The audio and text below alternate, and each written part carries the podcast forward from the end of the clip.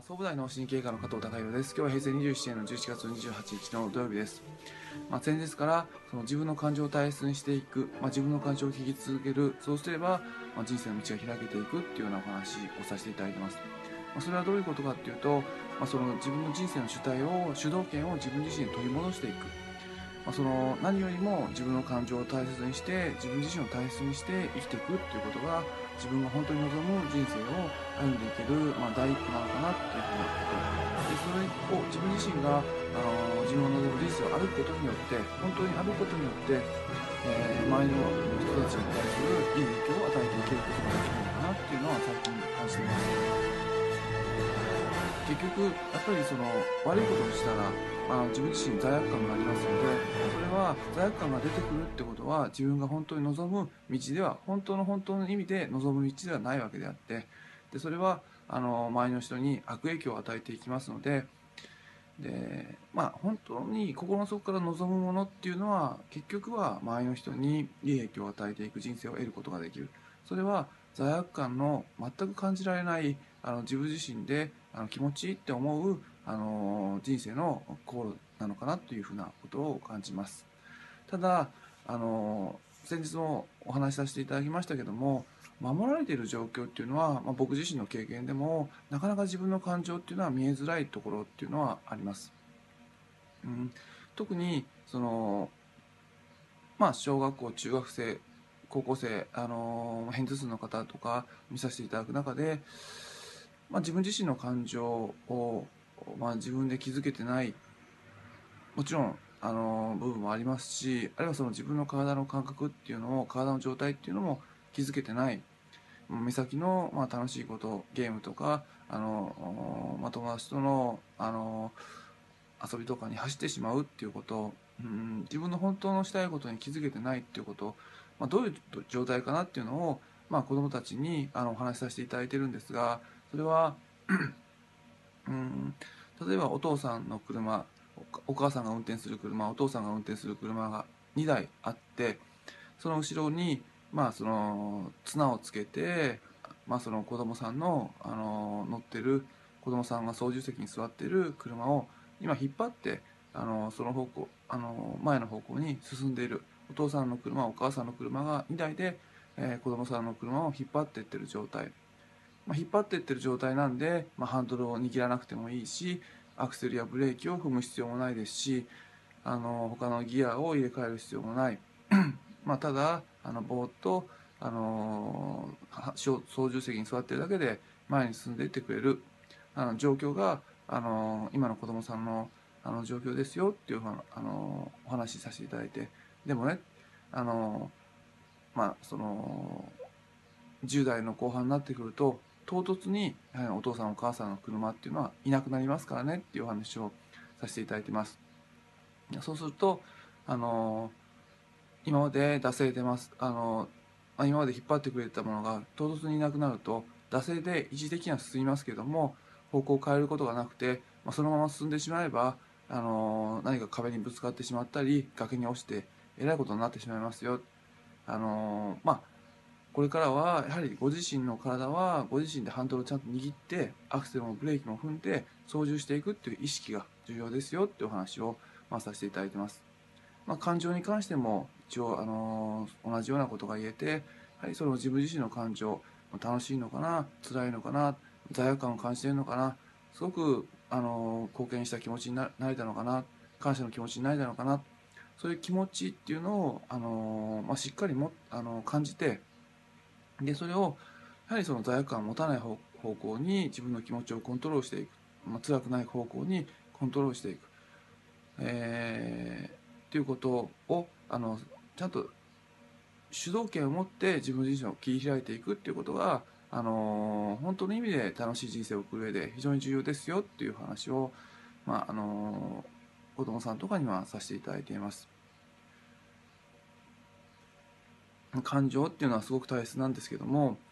あのまあそういう意味で先日も言いましたけどもあの何かの保護をあの自分か自分に守ってくれているものを一時的にも外してみるとまああのすごく自分の感情っていうのが分かりやすいあの経験ができるのかなと。えまああの僕自身、まあ、いろんなスタッフさん抱えて、え、のさせていただいてで、えー、まあ自分自身があの伝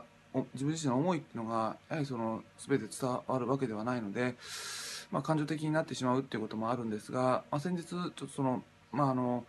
クリニックの中でまだ試案中の、あの事例っていうか内容を、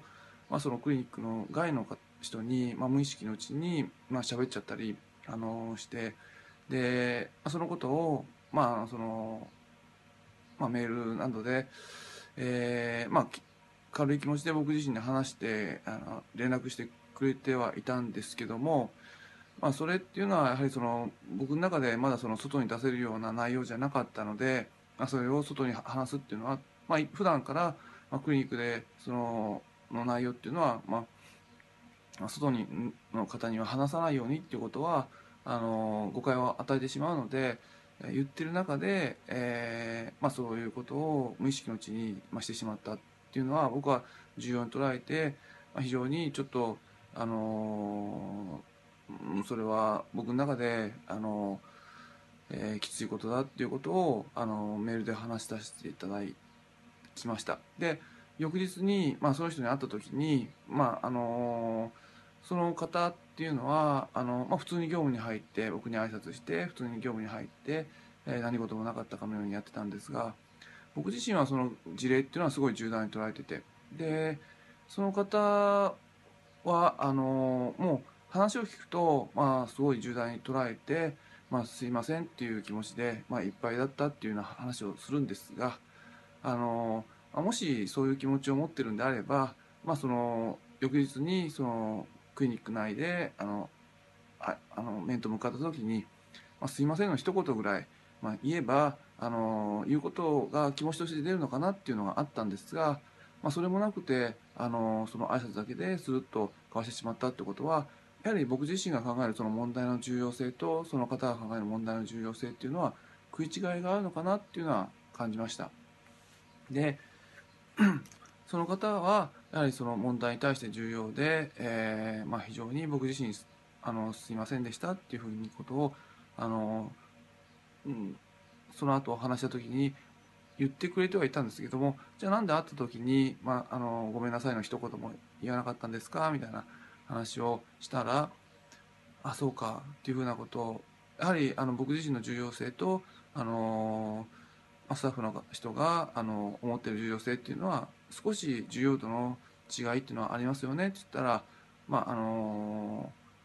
納得してもらいました。で、まあ、その方っていうのはすごい忍耐強い方でで、えーまあ、すごく辛い状況っていうか嫌な状況も笑顔で乗り切こられた方で、まあ、本当の、あの本当に自分自身がなんかいろんなやりたいことっていうのを押さえつけて、えーまあ、今の現状をあの頑張って日々、まあ、過ごされた方なんですけども、あの自分があの持ちたい自分自身の感情と、まあ、その自分の本当の感情っていうのを、まあ、そのすり合わせてこなかったっていうか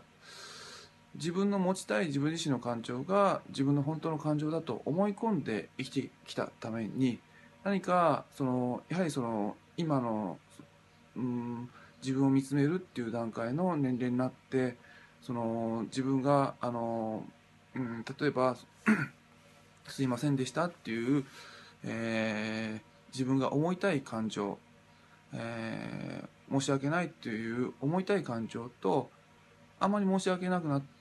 く思っている本当の感情っていうのが、あのずれてきてしまってで自分は「すいません」と思いたいと思ってるんだけども実はそんなにあの重要視してなかったっていうのを自分の本当の感情に関して気づけてないっていうとこに気づけてなかったので、まあ、そのことをお話しさせてあのお話しさせていただくとああなるほどなっていうふうなことを言われてました。で、まあ、今までやはりその厳しい環境の中で自分の本当の感情っていうのを押さえつけて自分が持ちたい感情だけを自分がこうありたいっていう感情だけをそう自分の本当の感情と思い込ませて生きてきたんでまあ、徐々に本当の気持ちっていうのを見つめ直すっていうきっかけをあの作っていくと自分の本当の気持ちっていうのが分かってくるような気がしました。その方とお話しして。で、まあ、その人も、まあ、本当の自分の気持ちとか自分の感情をあのー、まああの見つけていく作業をいや今はやっぱほんまあ辛いんで今まで押さえつけてきたものをやはりその見つけていくっていうのは辛いのかもしれないですけどもあのまあ話していて前向きに本当の自分が持ちたいあの自分が思っている感情を発掘していく作業っていうのをしたいんだなっていうのは感じられたんであの、まあ、今もあの一緒に、うん、まああのお仕事させていただいてるんですがやはりそのまあ苦しい環境で自分の感情を抑えつけてこられた方であればあるほど、まあ、その自分の感情っていうのが分かりにくくなってて、まあ、いざこれから自分の人生を歩んでいこうと思った時にあのいろんなあの自分自身の気持ちがちぐはぐになって、まあ、しまっているのかなと思いました。今回はあの、まあ、その自分の本当の気持ちっていうのはその方と僕がお話しする中でその方は気づけた気づけて気づけたんですけども現実世界の中で、まあ、いろんな気づく方法があるのでそれは明日お話しさせていただきたいなと思います。今日は以上です。